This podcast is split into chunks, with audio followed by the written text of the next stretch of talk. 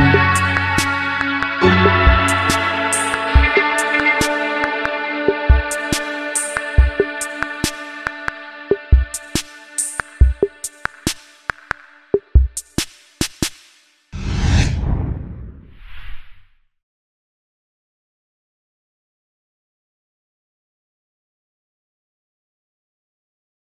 Hoy, en el resumen semanal, diputado de Morena hizo berrinche por no ser considerado en ninguna comisión legislativa.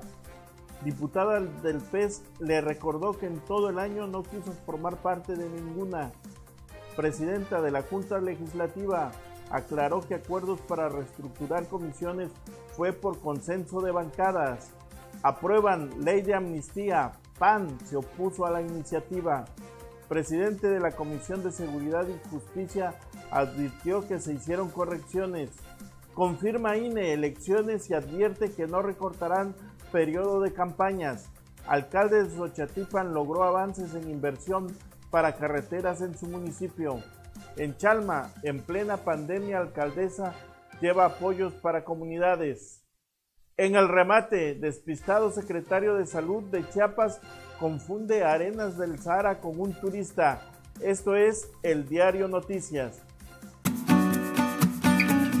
Los mejores pollos de la región. Solo en Rosticería Mayra. Presenta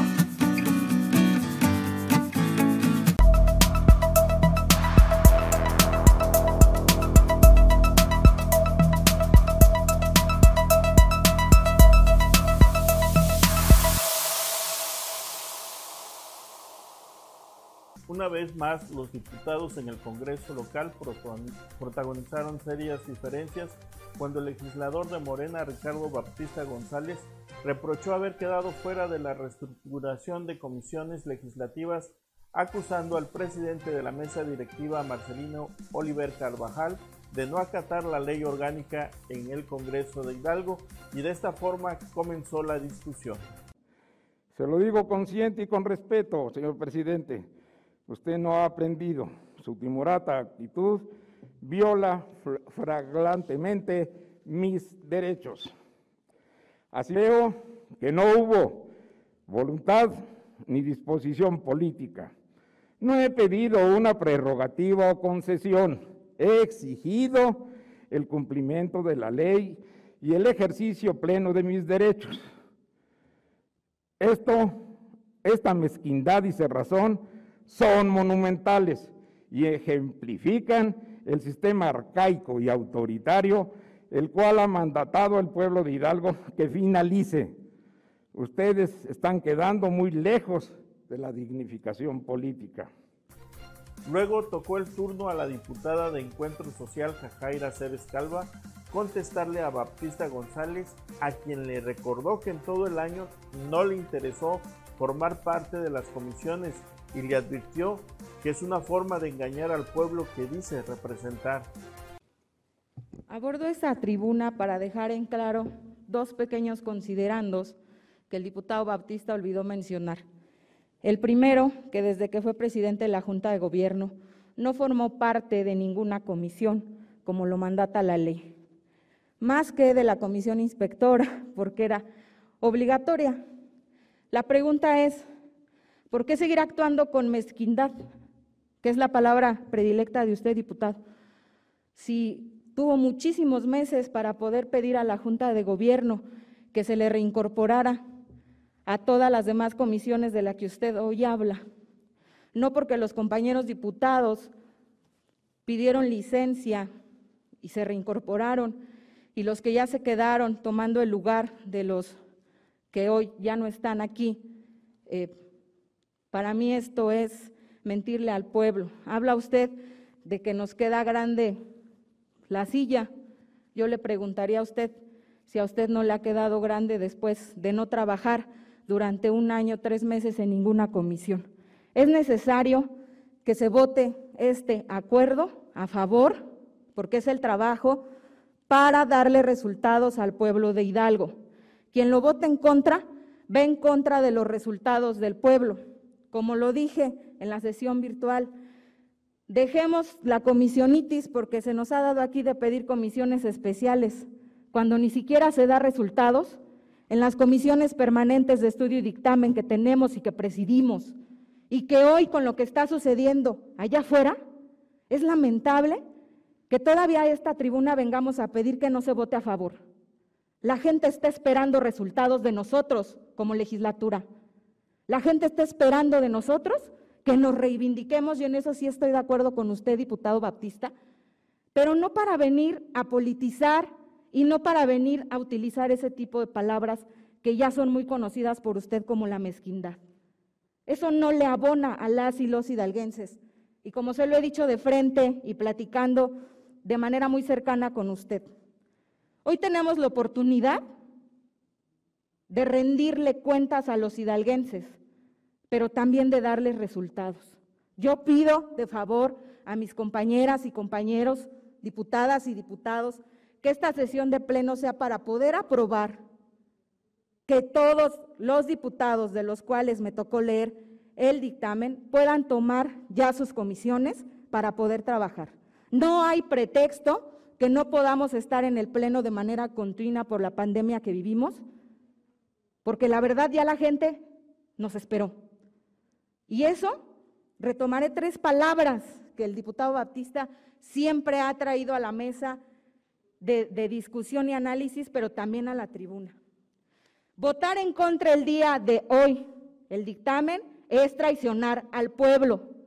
No formar parte de las comisiones durante un año, tres meses, es mentirle al pueblo. Y no hacer nuestro trabajo para el que nos pagan es robarle al pueblo. Con eso termino mi participación. Es cuanto, diputado presidente. También le entró al debate la diputada María Luisa Pérez Perusquia. Aclaró que los acuerdos fueron tomados en la Junta Legislativa por todas las bancadas de los partidos representados y no hubo ningún acuerdo en lo oscurito. Ah, sobre todo, recordó que por la contingencia no realizaban una sesión presencial, de ahí que los asuntos de relevancia decidieron tomarlos en esta ocasión. Que registra una mayoría de mujeres con 16 compañeras y 14 diputados. En mayo de este año, como bien lo dijeron quienes me antecedieron en la palabra, quienes integramos la Junta de Gobierno de esta legislatura, presentamos esta iniciativa. Esta, eh, esta iniciativa de reforma que incluye para la ley de acceso de las mujeres a una vida libre de violencia para el Estado de Hidalgo la armonización de la definición de violencia política contra las mujeres en razón de género. Eh, define las conductas a través de las cuales se puede expresar la violencia política contra las mujeres, así como el medio de sanción, al cual serán, el cual será en los términos establecidos en la legislación electoral penal y de responsabilidades administrativas. Ahí ya se definen 23 conductas claramente establecidas por las cuales podemos saber cuándo existe violencia política en razón de género. Se incorporan las facultades de promover la cultura de la no violencia en el marco del ejercicio de los derechos políticos y electorales de las mujeres y la de sancionar, de acuerdo con la normatividad aplicable, las conductas que constituyan violencia política contra las mujeres en razón de género al Instituto Estatal Electoral. Y también eh, en, esta, en esta reforma se integra a la Comisión Estatal para el Desarrollo Sostenible de los, Pueblos Indígenas, al Sistema Estatal para Prevenir, Atender, Sancionar y Erradicar la Violencia contra las Mujeres, reconociendo, como todos nosotros sabemos, que las mujeres indígenas sufren, en este caso, triple discriminación a ser agredidas por el hecho de ser precandidatas o candidatas mujeres, pertenecer a una comunidad este, indígena y, este, y, por supuesto tener la osadía de querer participar en, política. Entonces son doble o triplemente victimizadas y entonces es importante que la comisión sea parte de un consenso. Y fue exactamente lo que aconteció el día 2 de junio, porque mis compañeras y compañeros integrantes de la Junta no me dejarán mentir, que para empezar, pues los estilos son diferentes y la imposición pues no viene al caso en esta, en esta nueva era de la Junta de Gobierno. Ahí con diálogo se decidió de qué manera habíamos de reestructurar las comisiones. En ese sentido, las y los compañeros diputados coordinadores de grupos legislativos. Eh, cada uno presentó su propuesta y su propuesta fue en términos de respetar puntualmente las comisiones que los, las personas titulares dejaron después de su licencia y eh, permitir que los compañeros diputados en funciones pudieran ocupar esos mismos espacios. Ese fue el acuerdo de cada uno de nosotros, es un acuerdo que se votó y es el acuerdo que hoy ponemos a la, em, a la, este, a la, a la, a la opinión del Pleno para su sanción. Entonces, yo lamento mucho las expresiones que ya escuchamos aquí, una serie de adjetivos que ya ni siquiera voy a, repasar, me parece que es ocioso, que no tiene sentido estar este, repitiendo todos esos adjetivos que califican el actuar de la Junta de Gobierno. Sencillamente digo, y lo digo con muchísimo respeto, sin el ánimo de intervenir en la vida interna de los grupos políticos. Con muchísimo respeto lo digo. Si tienen que dialogar, dialoguen al interior. Si tienen que tomar decisiones al interior, háganlo. También, pues sería bueno que hubiera respeto por quien coordina los trabajos de cada grupo y que pues, respaldaran mínimamente lo que presenta ante la Junta de Gobierno.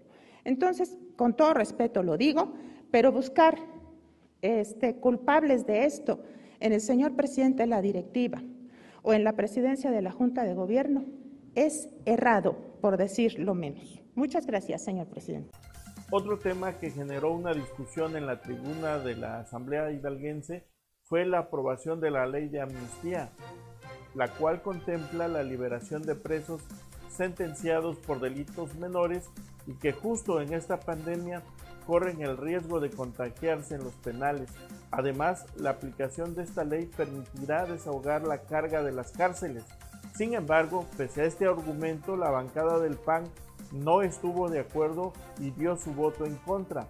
Por cierto, quien cuestionó la ley más duramente fue la diputada Claudia Lilia Luna. Escuche usted sus razones para no votar a favor. Bueno, trataré de ser muy breve con el tema, porque mi voto será en contra. Como yo hoy les preguntaría a varios de mis compañeros que no se encuentran en la comisión si saben lo que están aprobando, si leyeron el dictamen. En la sesión pasada, algunas compañeras y compañeros se quejaban de que habíamos votado algo sin ser informados. Hoy yo les vuelvo a preguntar, ¿saben lo que vamos a votar? Les preguntaría, porque todos estuvimos a favor de que se omitiera la lectura del dictamen. Yo sí sé de qué se trata, porque soy integrante de la comisión que la discutió. Estuve en todas las sesiones, participé en todas las sesiones, leí los documentos que nos mandaron. Y yo les pregunto, nuevamente, ¿saben lo que van a votar? ¿Cuántas personas les digo y les pregunto van a ser beneficiadas con esto? Díganme un número. No hay un número. En cada reunión, y no me van a dejar mentir mis compañeros que me acompañaron en las sesiones, no hay un número definido para ser beneficiados. En una reunión, una responsable dijo que podrían ser 227. Una persona que estuvo de invitado de la Comisión de Derechos Humanos dijo que podrían ser 400. Y ahorita yo también ya me imagino en qué sentido será la intervención del compañero Víctor. Ok, no sabemos exactamente, no tenemos. Y la contestación fue que no nos lo pueden dar porque no sabemos cuántas personas van a, a solicitarlo a la comisión, que es la que va a decidir si procede o no. Yo les preguntaría, ¿Por qué vamos a aprobar una ley de amnistía en donde son cinco delitos? Cinco delitos, de los cuales dos, de manera fehaciente, nos han dicho que no hay nadie. Entonces, ¿para qué los incluimos? Ya nos dijeron que no hay nadie por aborto, ya nos, nos dijeron que no hay nadie por este, sedición. En, una, en la última reunión nos dijeron que no había nadie por robo simple. Entonces, de los cinco, tres, no hay nadie. ¿Para qué lo incluimos? ¿Por qué no se incluyó todos los demás delitos que la Comisión de Derechos Humanos propuso. Y debo de reconocer el trabajo de mis compañeros de la comisión, porque corrigieron y le metieron la mano a la ley. Porque había no nada más omisiones de forma, sino de fondo, y lo saben perfectamente. Y trabajamos. Yo les diría, ok, bueno, de esos cinco, tres no tienen razón de ser, ¿por qué estamos aprobando eso? Y de los otros dos, uno son delitos contra la salud, que al parecer había 20 personas, vamos a dejar ese supuesto. Yo les diría, sí, ¿quién no nos dice que mañana alguno de ellos no esté, a lo mejor sea de las personas que venden drogas? No lo sé, no es mi trabajo. Yo no tengo ni los conocimientos ni la facultad para juzgar. Pero bueno, podrían ser 20 personas. De lo que sabemos es que los mayores beneficiados son personas indígenas que no fueron asistidos por un traductor. Eso fue lo que nos dijeron de manera general. Que podrían ser 200 o 227 personas, sin tener el número total. Y yo les diría, ah, bueno, entonces, ¿qué pasó? ¿No hubo un debido proceso? ¿El Poder Judicial no hizo bien su chamba? ¿Qué pasó entonces? Díganme entonces, ok, ¿sí? Ellos no tienen la culpa, esos 227. Eso es lo que yo creo de primera intención. ¿Y quién me dice que esos 227 realmente son personas buenas? ¿Quién me dice que de esos 227, por qué están enjuiciados? No lo sé. No tengo ni idea. Solo sé que no tuvieron a lo mejor un traductor, así de manera vaga. Hoy quiero ser responsable y no voy a votar algo que no sé. ¿Quién va a integrar la comisión que va a decidir si procede o no la solicitud? ¿Ustedes saben? No, ¿verdad? Y no viene tampoco. Y no se puso, porque va a estar en el reglamento. Y el reglamento es una facultad del gobernador. ¿Quién la va a integrar? No lo sé. No tengo idea. Y ellos van a decidir si procede o no. ¿Cuál va a ser el procedimiento para las personas que van a solicitar la amnistía? ¿Ustedes lo saben? No, porque no está. Viene va a venir en el reglamento, que lo va a hacer también el Poder Ejecutivo. Bueno, pues entonces no sé qué vamos a votar. Y bueno, fue el presidente de la Comisión de Seguridad y Justicia, el legislador Víctor Guerrero Trejo, quien le contestó y señaló que se hicieron varias, varias correcciones a la propuesta enviada por el gobernador Omar Fayad Meneses análisis al que invitó a los 30 diputados para que hicieran sus observaciones. Viendo a la diputada Claudia, que hasta el día de hoy ha mantenido su postura acorde a la propuesta de su partido y a la propuesta nacional, que obviamente pues va en contra de muchas de las propuestas del gobierno federal. Esto no implica que estemos discutiendo, que nos estemos peleando. Es una postura muy respetable y la reconozco. Sin embargo, no la compartimos. El tema de la amnistía, efectivamente, como se comenta, es una propuesta del gobierno federal y me da mucho gusto y reconozco desde esta tribuna al gobierno del Estado que se sumó a esta propuesta del presidente de la República. Efectivamente, nos mandaron la propuesta del Ejecutivo, la cual nosotros tenemos la obligación de trabajar y obviamente hubo muchas correcciones, como bien lo comenta la diputada eh, Claudia. Sin embargo, por eso se invitó a los organismos como la Procuraduría, como el Tribunal, como la Secretaría de Seguridad Pública, para que nos aclararan muchos de, estos, eh, de estas dudas que nosotros teníamos con respecto a la amnistía. Efectivamente, no tenemos el número exacto de los beneficios que van a tener muchas de las personas que están en los centros de readaptación social. Sin embargo, nos dieron una estimación. Incluso la ONU, en la parte de derechos humanos, mandó un reconocimiento y una carta estimando que este beneficio podría alcanzar hasta el 10% de los reclusos. Sobre todo, informándole a toda la ciudadanía que esta ley de amnistía va enfocada para grupos vulnerables, jóvenes, mujeres, e indígenas. Prácticamente ese es el beneficio de la ley de amnistía. Incluso me permití dar instrucciones para que todos los diputados y los 30 diputados tuvieran esta información, porque no nada más es una propuesta o una ocurrencia del gobierno federal. México tiene firmados tratados internacionales con la ONU y con diferentes organismos para atenerse a estos mecanismos. No son ocurrencias, son tratados internacionales a los que se somete el país.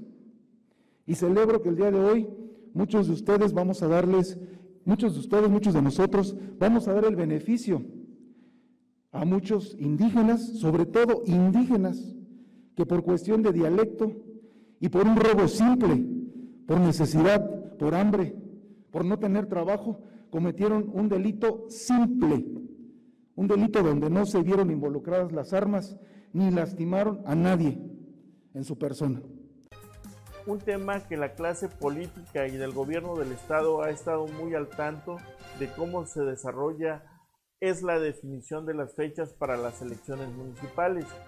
Y en una conferencia virtual el consejero presidente Lorenzo Córdoba Vianelo dejó muy en claro que sí habrá elecciones y sobre todo precisó que se requieren de 70 días donde se habrán de respetar los 40 que corresponden al, al proceso de la campaña electoral.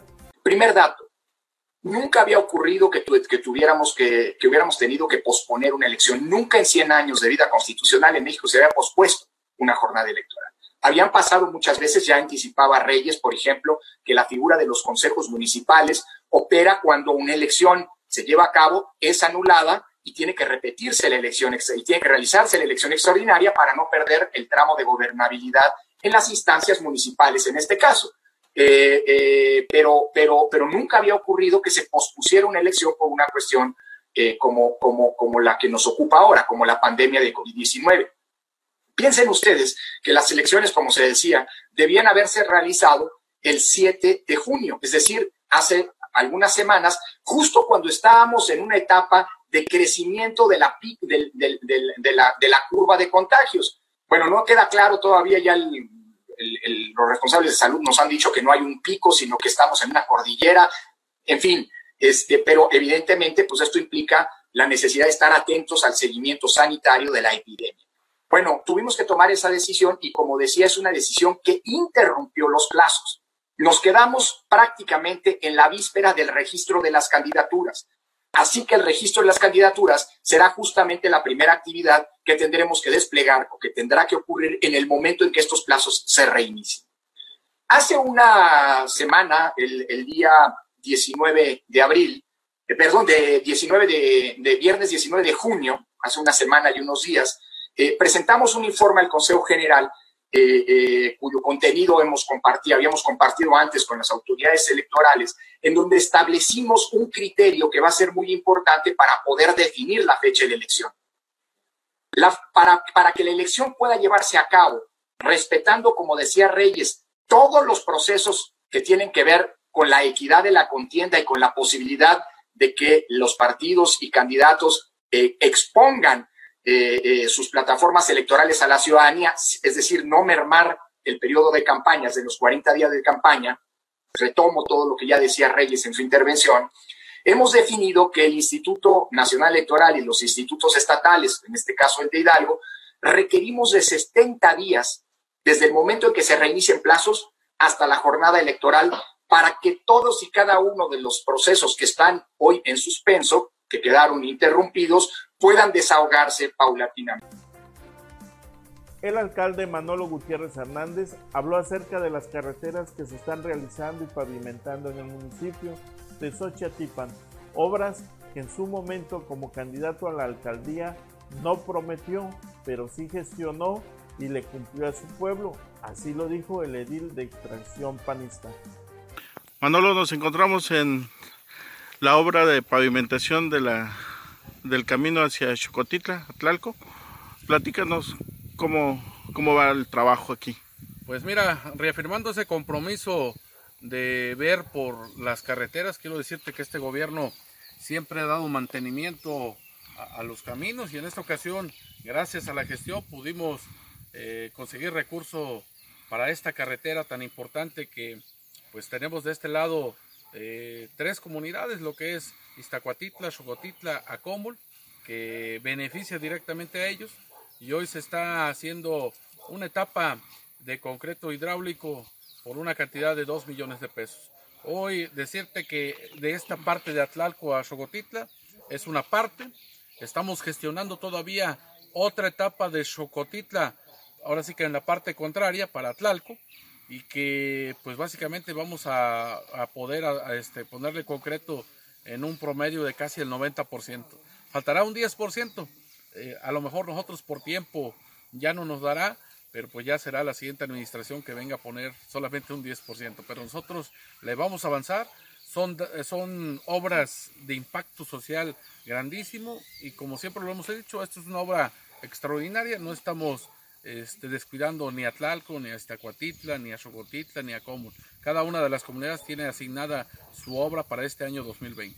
Manolo, un dato ahora sí importante es que la gente nos comenta que estas obras que has emprendido, las carreteras, los caminos, las pavimentaciones, cuando fuiste candidato en aquel entonces, no prometiste ni te comprometiste con ninguna, sin embargo se hicieron y esto habla de resultados y de hechos. Pues sí, efectivamente, si tú has de recordar, tuvimos un problema legal por la candidatura, por el tiempo, pues no nos dio, ahora sí que no tuvimos tanto movimiento, tuvimos casi 15 días de campaña, pero hoy la gente lo dice en gracia, quien lo prometió no lo hizo y quien no lo prometió lo hizo y nosotros lo logramos. Hoy estamos cumpliendo a estos compromisos que era un tema, es un tema histórico de una deuda a la, población de Xochatipan. Quiero decirte que no es nada más aquí, es hacia Zacatlán, hacia Canoa, hacia Huatipa, hacia Pachiquitla, hacia Santiago II. En muchos lugares estamos, eh, hemos dejado ya eh, huella, hemos hecho historia porque jamás se había visto este tema de tanta inversión para Xochatipan. Hoy lo estamos haciendo, tenemos obras históricas como es el tema de un libramiento también para toda esta parte sur. Hoy ya no hay necesidad de pasar por cabecera, todos los que eh, vienen para este lugar tienen una vía alterna y esto viene a mejorar pues las vías de comunicación. Manolo, eh, a dos meses ya de concluir la administración municipal, ¿qué te queda de todos estos años que has estado al frente del ayuntamiento? Pues muy contento, la verdad es que se fue el tiempo muy rápido, no notamos este, eh, este periodo a pesar de que son cuatro años, no, no, no lo sentimos, se fue muy rápido porque siempre estuvimos gestionando, tocando puertas, acercándonos a la gente, recibiendo a la gente. Hoy quiero decirte que la gente muy contenta y a pesar de este corto tiempo, vamos a hacer todo lo posible para seguir gestionando ante las dependencias del gobierno federal, del gobierno del estado y quiero pues agradecer a ellos porque también contribuyeron para que a Xochatipan le vaya mejor. En Chalma, Veracruz, la alcaldesa Mariana Galván Argüelles realizó una serie de gestiones durante esta contingencia sanitaria para beneficiar a varias comunidades de ese lugar y entregó paquetes de láminas, baños ecológicos, captores de aguas y estufas ecológicas. A solicitud del Programa de Desarrollo de la Vivienda y Comunidad y proyectos productivos que solicitaron las familias de las localidades y gracias a la gestión realizada, se logró bajar diversos apoyos para los habitantes de las comunidades que viven en situación de vulnerabilidad, de los cuales se tendrá como objetivo mejorar la calidad de vida de las familias. El Sistema de Desarrollo Integral de la Familia del municipio de Chalma, Veracruz, a cargo de la profesora Mariana Argüelles Pascual, en coordinación con el director Samuel Galván Argüelles, y siguiendo con los protocolos de la Secretaría de Salud como la sana distancia, se está entregando poco a poco cada apoyo, unos han asistido a nuestras instalaciones y otros se los estamos entregando a sus domicilios, haciendo mención de que estos beneficios que se están entregando son las siguientes comunidades. A la localidad de Catzintla, Acuixcuatitla, Cacalaca y Cuatepixtla se le están entregando sanitarios ecológicos. A las localidades de Chapopote, Amachal, Condesa y San Pedro Coyutla se le están entregando paquetes de lámina. A la comunidad de El Cerro se le está entregando estufas ecológicas. Y a su vez, a la comunidad de San Pedro Coyutla, Cuatepistla, Huitlachiquetl, Amachal y Tenexco se le están entregando captadores de agua. Llegamos al remate. Aquí el secretario de Salud de Chiapas, José Manuel Cruz, pues le dio por confundir las arenas del Sara con un turista extranjero al preguntarle en una conferencia de prensa si afectaría a la población y sin razonamiento alguno se imaginó que se trataba de un extranjero. Escuche usted la confusión que tuvo. Em, hoy el gobernador hizo un anuncio sobre la llegada de la arena del Sahara. Eh, la pregunta es, según va a ser mañana temprano, la pregunta es si va a vulnerar o vulnera pues a, la población que esté en la calle para que pueda ser susceptible de contagio de COVID o, no va a pasar nada. Mira, eh, eh, la llegada de ningún, de ningún extranjero, de ningún mexicano, de ninguno de, los que viene a Chiapas está este, vulnerado ni puede vulnerar a Chiapas. ¿Por qué? Porque tenemos el gran filtro del aeropuerto, ahí donde todos pasamos, sí. Ah, ok. okay. La arena, sí. No, sin ningún problema. No, nosotros todo, todo lo que llega de cualquier forma es objeto de vigilancia epidemiológica y de estudios de laboratorio, de manera tal que tenemos todo un contexto para proteger a la población. lo que llegue aquí es revisado de todas formas. Los filtros sanitarios se establecieron para eso. Por eso nosotros no tuvimos ningún contagiado de ningún lado, porque justo pudieron este, ser filtrados y lo que llegara, pues con todo y lo que llegara.